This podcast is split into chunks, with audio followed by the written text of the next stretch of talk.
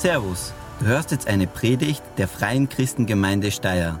Wir wünschen dir viel Spaß und dass Gott dich bewegt und berührt. Ich habe in meiner Vorbereitung auf die Andacht ich mir die Frage gestellt, Missionare so aus Fleisch und Blut, so wie ich es hier jetzt präsentiert habe, wie wir sie sehen, erleben, hat es die eigentlich damals in der Bibel zur Zeit Jesu, davor, danach, schon gegeben? Hat es diese Mirkos und Tanjas und Nathalies, wo finden wir die in der Bibel? Wo finden wir die im Wort Gottes? Und wenn ich so dieses Wort Missionar, also die, die Figur des Missionars vor mir sehe, oder wenn ihr die vor euch seht, vielleicht denkt ihr da an Jona. Der Prophet Jona, der da diesen Auftrag gekriegt hat, von Gott nach Ninive zu gehen ähm, und die Menschen dort einfach zu belehren, dass das nicht gut ist, was die machen, sie sollten umkehren. Vielleicht fällt euch das ein. Wir haben das vor Ostern äh, die Serie abgeschlossen über den ähm, äh, Propheten Jona. Und wenn ihr das versäumt habt, hört es euch unbedingt nach an auf YouTube. Gell? Da sind diese Predigten online und das war eine tolle Serie, wo man einfach auch viel mitnehmen kann. Vielleicht schaut sie in der Bibel ein bisschen weiter nach hinten, äh, Richtung Neues Testament und sagt, ah, Missionar, genau, das war doch dieser Paulus, oder? Paulus, der nach seiner Bekehrung, nach seiner Begegnung mit Jesus, ähm, ja, drei Missionsreisen insgesamt macht, bis Rom kommt, den Großteil der Briefe im Neuen Testament an die Gemeinden, an die Geschwister geschickt hat. Vielleicht fällt ich das beim Thema äh, Missionar auf oder ein. Und ich habe so, wenn ich so gelesen habe, habe ich mir gedacht, okay, Missionsbefehl, gell? ADs Missionsbefehl, das Jesus am Ende seiner Zeit hier auf der Erde seinen Jüngern mitgibt. Nämlich so sinngemäß, geht hinaus, macht zu Jüngern, tauft den Namen des Vaters, des Sohnes und des Heiligen Geistes und lehrt sie, alles das zu tun, worauf ich, worauf ich sie beauftragt habe. Vielleicht wollte ich das ein beim äh, Thema Missionar oder Mission. Aber ich bin dann eigentlich darüber hinausgegangen. Also ich habe mir gedacht, okay, ähm, Missionsbefehl ist gut, aber was, was ist dann wirklich passiert daraus? Was, was können wir da weiter lesen? Wie ist es eigentlich nach Ostern, das wir ja vor zwei Wochen, wenn ich mich jetzt richtig erinnere, gefeiert haben, wie ist es weitergegangen im äh, neutestamentlichen Israel, nach der Auferstehung von Jesus. Hat es einen dieser Nachfolger von Jesu gegeben, der sozusagen in diese erste Missionarsbresche hineingesprungen ist äh, und die Gemeinde, die erste Gemeinde vor Ort angeleitet hat? Wird sich die gegründet, die erste Gemeinde? Hat es da einen Missionar gegeben? Und ich möchte die Antwort vorwegnehmen. Ich will gar nicht lange auf die Folter spannen. Ja, den hat es tatsächlich äh, gegeben und es war weder der Jona noch der Paulus. Es war Simon. Simon, äh, besser bekannt als Petrus, den wir jetzt mal in erster Rolle vor allem als Apostel kennenlernen oder äh, gekannt haben. Simon Petrus, der aber durch einen klaren Auftrag von Jesus aus dieser Apostelrolle hinaus oder darüber hinweg in die Rolle des Missionars äh, geschlupft ist.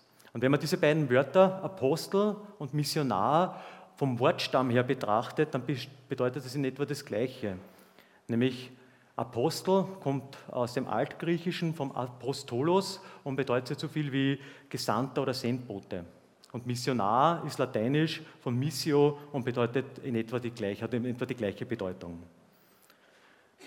Und ich möchte jetzt mit euch gemeinsam ein paar wenige, aber doch entscheidende Stationen aus dem Leben des Simon Petrus in Form von einer kurzen, knackigen äh, Zeitreise durchgehen. Wir können von seinem Leben äh, in den vier Evangelien lesen, aber auch am Beginn, vor allem am Beginn der Apostelgeschichte, und das möchte ich mit euch jetzt, wie gesagt, im Zeitraffer durchgehen. Also halt sich fest, gell? wir starten da jetzt voll durch. Ähm, das erste Mal, wenn wir von Simon lesen, dann hat er einfach einen ganz weltlichen Beruf.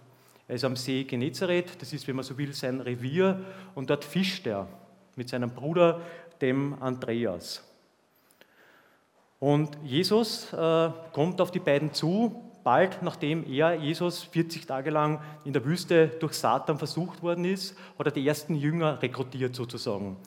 Und er stoßt oder stößt auf Simon und auf seinen Bruder Andreas und die ersten Worte von Jesus an diesen Simon, noch Simon, da war er noch nur der Simon unter Anführungsstrichen, war, komm mit und folge mir nach.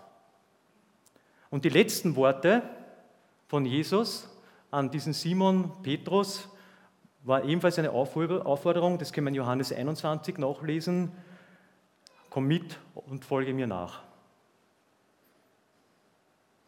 Und zwischen diesen beiden Aufforderungen hat äh, Simon Petrus nie aufgehört, Jesus nachzufolgen. Auch wenn er oft gestolpert ist. Er war ursprünglich Fische, Fischer vom Beruf, aber Jesus hat sehr bald in ihm einfach dieses Potenzial gesehen, Menschenfischer zu sein.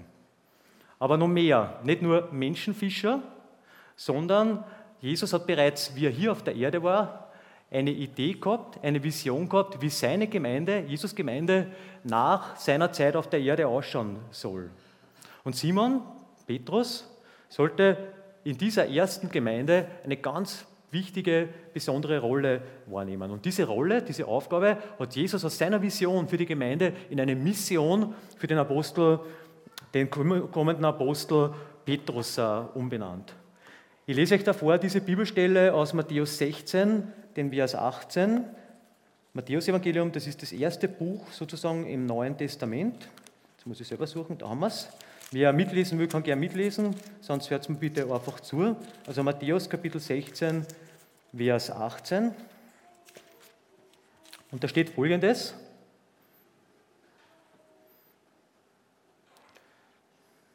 Also es gibt ja dieses Zwiegespräch zwischen Simon und Jesus und Simon fragt, äh, Jesus fragt Simon, für wem hältst du mich? Und er sagt, du bist Christus. Und darauf kommt die Antwort von Jesus zu Simon Petrus, du bist Petrus.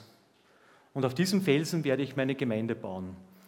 Und das ist das, was uns alle irgendwie so bekannt vorkommt. Wenn wir Simon Petrus hören, ah genau, das war der Fels, Fundament, der starke Kerl. Aber dann geht es noch weiter. Nicht einmal die Macht des Todes wird sie vernichten können, nämlich sie, äh, die Gemeinde. Und dann weiter, ich werde dir die Schlüssel zu Gottes neuer Welt geben. Was du hier auf der Erde für verbindlich erklären wirst, das wird auch vor Gott verbindlich sein. Und was du hier für nicht verbindlich erklären wirst, das wird auch für Gott nicht verbindlich sein. Also nicht nur der passive, starke, ruhende Fels, sondern da kommt eine weitere Aufgabe, eine größere Aufgabe auf diesen Simon Petrus zu. Man kann da schon herauslesen oder heraushören, dass eine wichtige Leiterschaftsrolle, eine Führungsrolle in dieser ersten Gemeinde äh, einnehmen wird. Auf diese Verse komme ich dann am Ende meiner Andacht nochmal zurück. Ich habe, so wie ich diesen Petrus weiterverfolgt habe, so im Zeitraffer, so wie ich das jetzt bringe, gelesen, dass der sehr impulsiv war. Der hat sehr oft unüberlegt gehandelt, unüberlegt gedacht, unüberlegt, unüberlegt gesprochen. Nicht so wie ein Fels, der Ruhe ausstreut und einfach da liegt, dem einfach, der einfach schön ist zum Anschauen. Petrus war kein vollkommener Mensch, im Gegensatz zu Jesus. So wie wir auch keine vollkommenen Menschen sind. Und manchmal, wenn man ein bisschen tiefer hineinliest, dann gibt es irgendwo so auf einer Straße, selbst wenn die einen Kilometer Breite hat, und irgendwo auf den Kilometer Breite liegt eine Bananenschale, dann war Petrus der, der genau auf die draufgestiegen ist und ausgerutscht ist. Oder dieses berühmte Fettnäpfchen, wo man hineingreift. Man könnte da sagen, jetzt drastisch ausgedrückt, der hat so ausgedrückt, der war so dieser, dieser Loser, der Verlierer. Erinnern wir uns zum Beispiel an die Geschichte, als die Jünger mitten in der Nacht am Boot am See waren. Und sie schauen so, vielleicht ein Beobachter, gell, und sieht, boah, da draußen, da ist ein Geist, ein Gespenst. Sie haben sich geschreckt. Sie haben sehr schnell erkannt, dass das kein Geist und kein Gespenst war, sondern dass das Jesus war. Aber wisst ihr was? Petrus war der einzige von den Jüngern, der vorerst im Glauben einmal gesagt hat: Herr, befiehl du mir, dass ich zu dir aufs Wasser gehe. Und Jesus streckt ihm die Hand aus und sagt: Komm. Und was macht Petrus? Er steigt aus dem Boot hinaus auf Jesus zu und geht ein paar Schritte. Aber was passiert dann? Er schaut weg von Jesus, von seinem Herrn, schaut auf die Gefahr, uh, Wellen, dunkel, nass, kalt. Und was passiert? Er versinkt. Petrus versinkt vor den Augen des Herrn. Sein Glaube ist ins Wanken geraten und dementsprechend ist er untergegangen. Und eine Frage, die wir uns vielleicht gerade in dieser Begebenheit stellen dürfen, stellen sollen, wohin richten wir, wohin richte ich meinen Blick? wenn, ja, wenn sozusagen die Wellen neben mir, rechts und links neben mir zum Steigen beginnen? Ist da mein Blick bei Jesus, meinem Herrn, oder schaue ich auf die Gefahr? Schaue ich auf unsere eigene, auf meine Unzulänglichkeit? Zwei Kapitel später Was passiert da? Jesus ist im Kreis seiner engsten Jünger und spricht das erste Mal offen über seinen Tod, über das, was ihm bevorsteht. Er hat das gewusst, was sein Auftrag ist. Und Petrus nimmt dann so auf Zeit und sagt, hey, Meister, das geht nicht. Du kannst nicht hier in diesem Personenkreis so über dein Ende, über deinen Tod sprechen. Wer spricht gerne über den Tod? Selbst in unserer Hochtechnologiegesellschaft ist Tod, Sterben und alles, was damit verbunden ist, nach wie vor ein Tabuthema. Und Petrus konnte diesmal, äh, zu dieser Zeit einfach mit der Offenheit nicht umgehen. Es ist ihm da nicht darum gegangen, dass dieser Tod Jesu ein klarer Plan von Gott war. Da war Absicht dahinter. Das werden wir heute ja dementsprechend noch feiern im Abendmahl. Sondern es ist Petrus einfach darum gegangen, seine eigenen Wünsche, seine eigenen Bedürfnisse zu befriedigen. Petrus wollte zwar auf der einen Seite, dass Christus, so wie er gesagt hat, der König ist, der Größte. Aber er wollte nicht, dass er der leidende Knecht ist, so wie man es einfach auch im äh, Jesaja-Kapitel schon voraus, also im Jesaja-Buch vorausgesagt worden ist.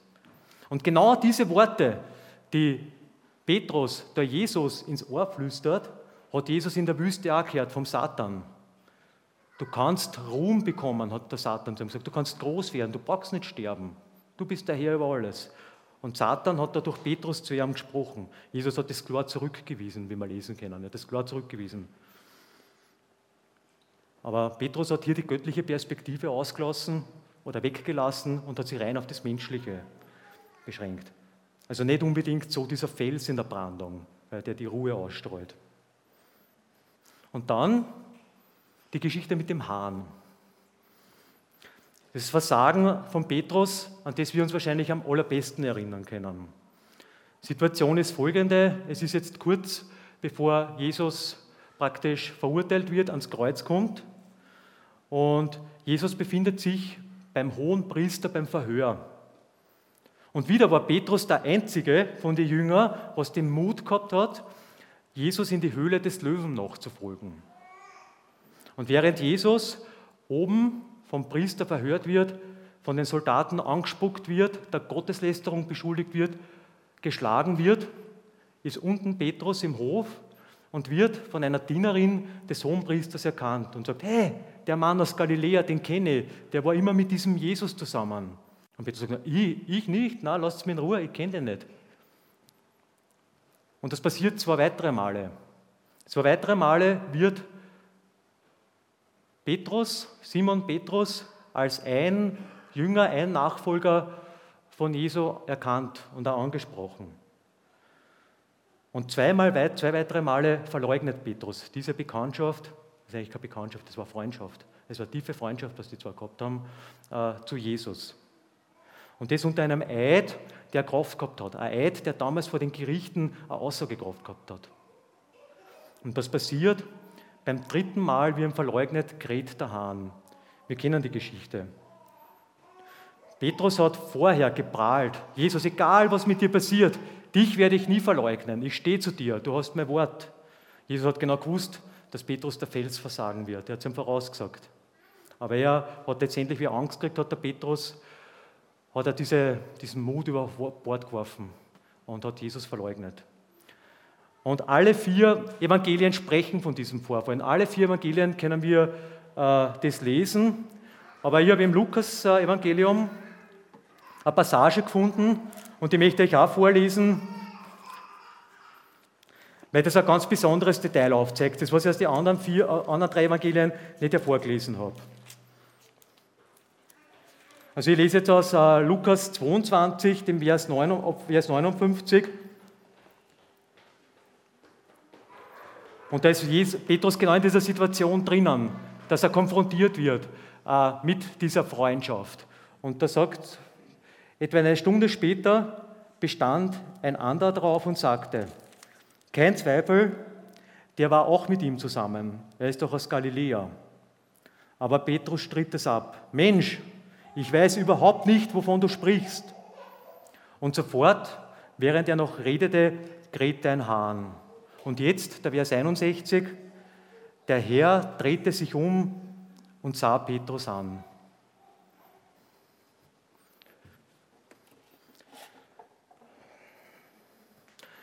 Jesus sieht Petrus direkt in die Augen, als diese ihn verleugnet.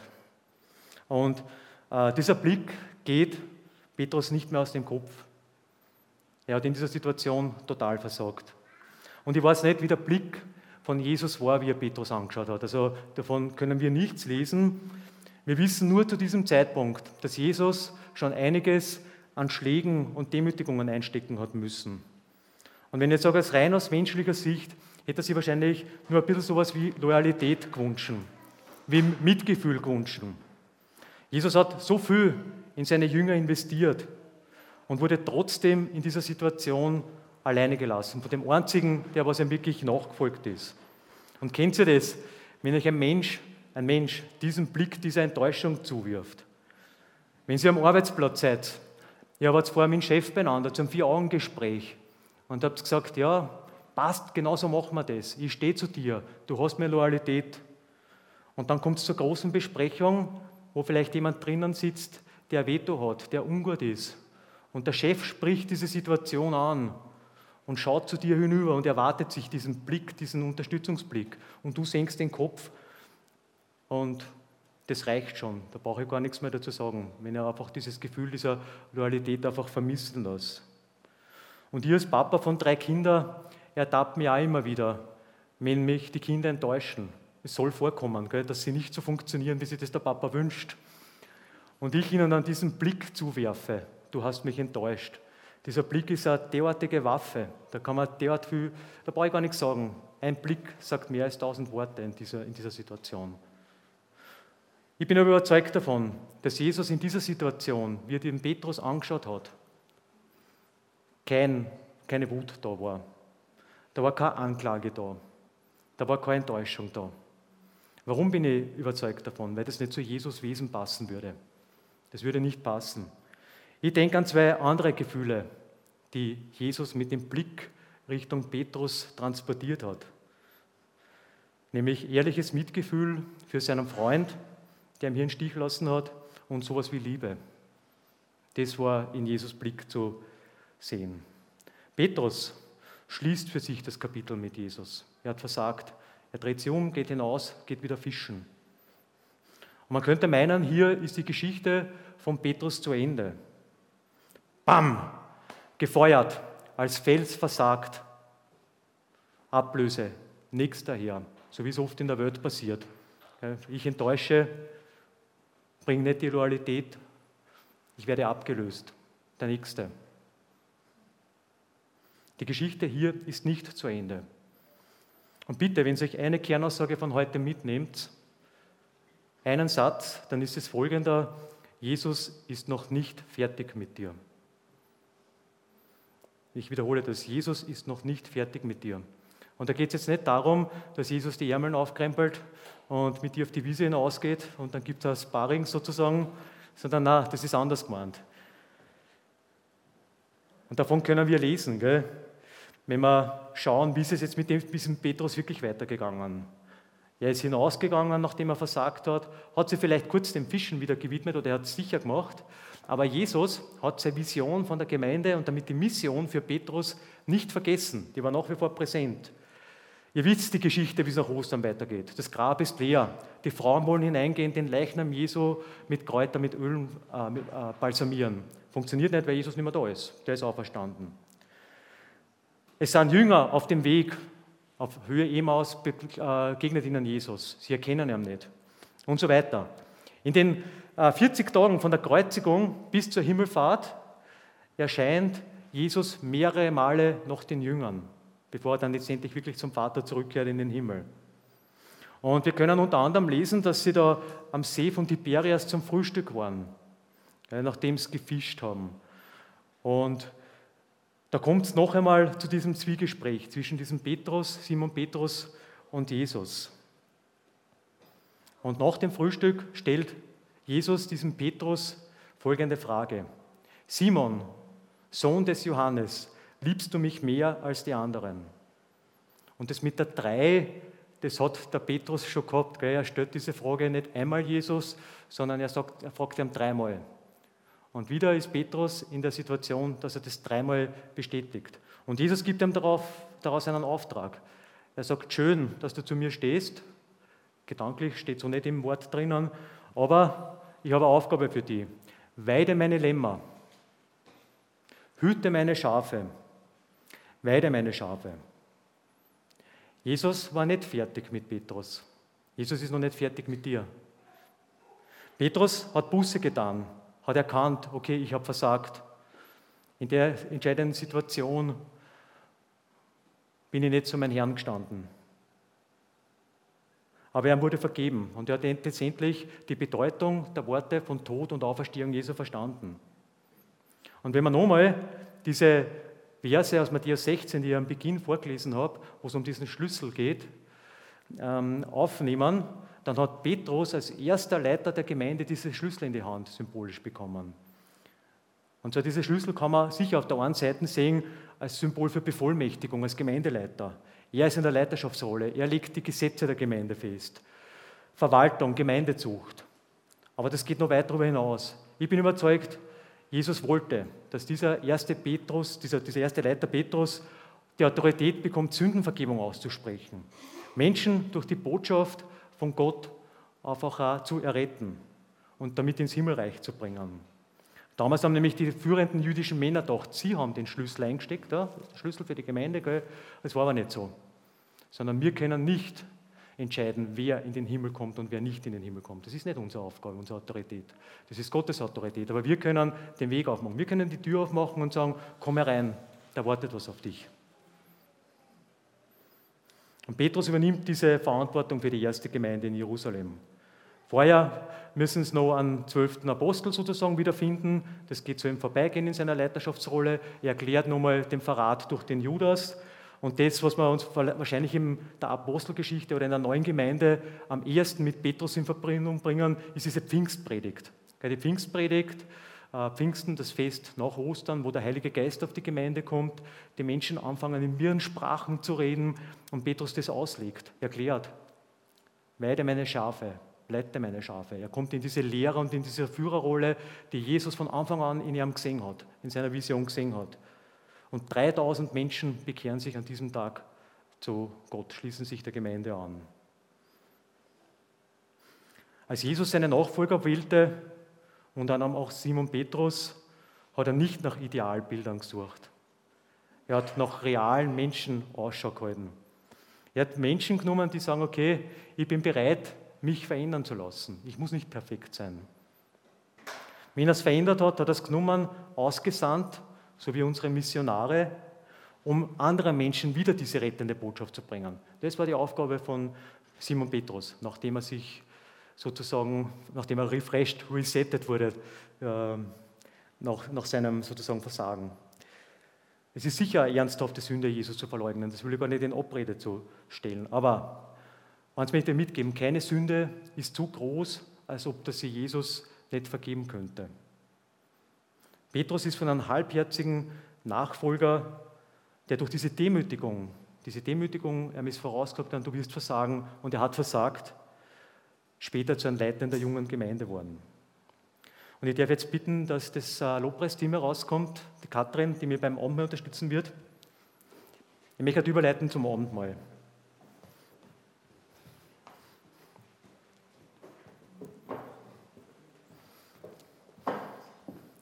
Ich möchte überleiten zum Abendmahl und euch zu folgenden Überlegungen herausfordern.